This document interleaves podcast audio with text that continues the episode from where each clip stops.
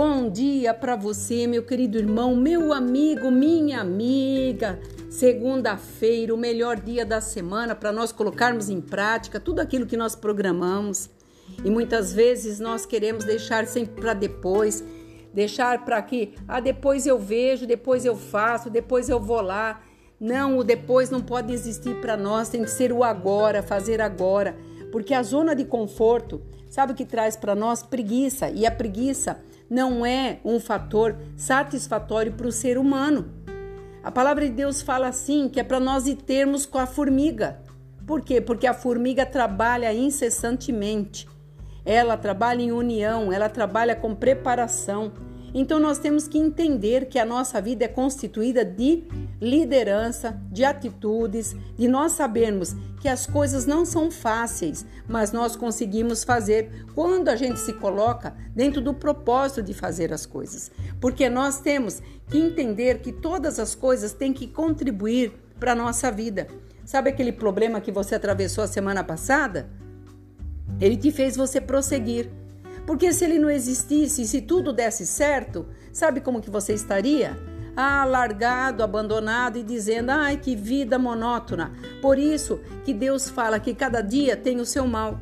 Então nós temos que vencer o mal de cada dia, sem reclamar, sem falar, sem exigir de Deus. E eu quero trazer esta palavra para você entender aqui em Eclesiastes 5, versículo 1, onde diz: Guarda o teu pé quando entrares na casa de Deus.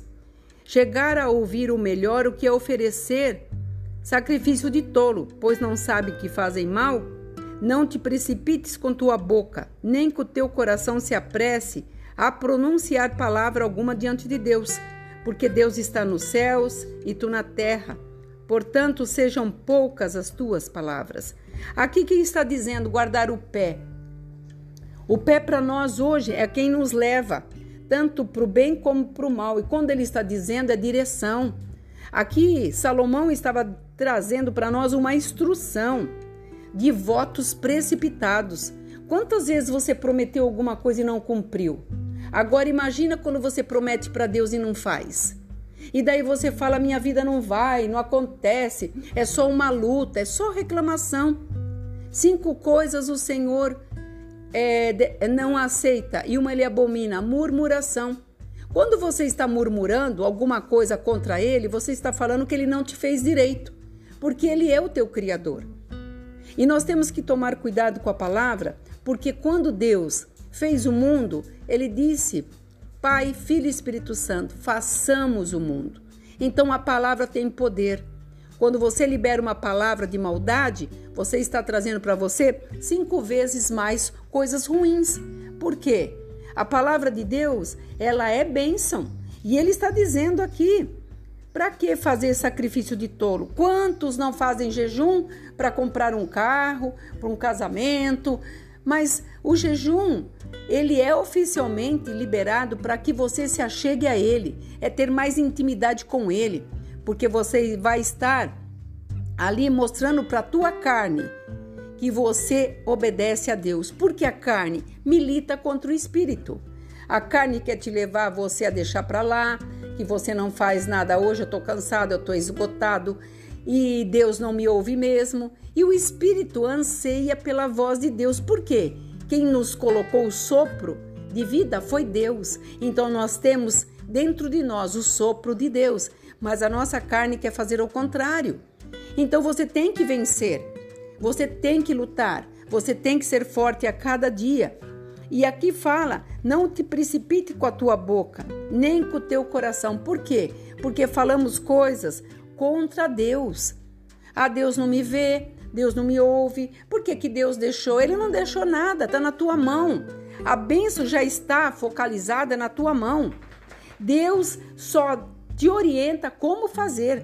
A atitude é sua.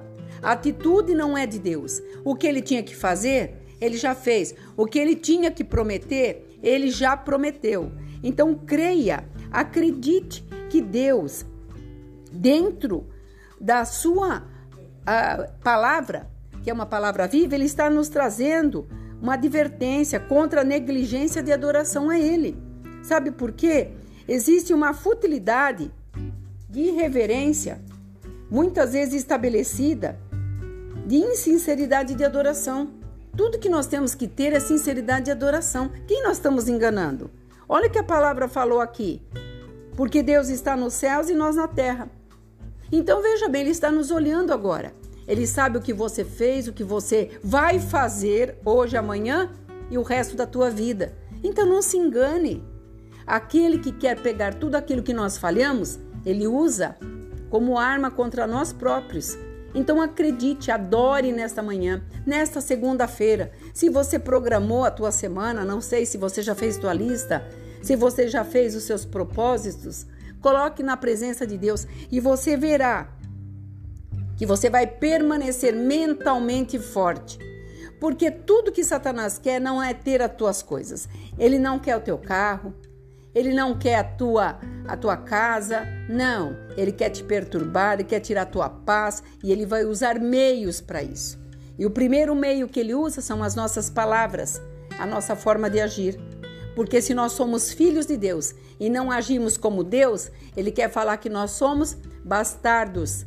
E com isso nós entramos em aflição e, com, e conflito. Então tire esse conflito. Acredite, Deus é por você e fará tudo que você um dia pediu para Ele. Se você permanecer mentalmente na palavra dele e dar ouvidos à voz que o Senhor tem falado. Que eu não te deixo, não te abandono, nem um dia da tua vida. Então creia e acredite. Segunda-feira, um dia abençoado, para que nós possamos vencer tudo aquilo que nós temos que vencer, não só hoje, mas todos os dias. Por isso, guarda o teu pé, guarda o teu coração.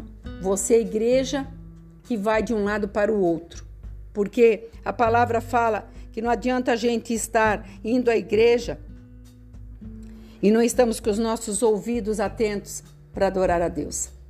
Fazer um gesto de ir à igreja somente não agrada a Deus. Ele olha para nós de dentro para fora. Que você possa colocar isso em prática e saber que o Senhor é por você, é por mim, por todos nós que somos filhos. Aqui é a pastora Marina da Igreja Apostólica Remanescente de Cristo. Que o Senhor possa falar ao teu coração hoje e sempre. Que você fique neste dia debaixo desta graça e desta paz. Shalom Adonai.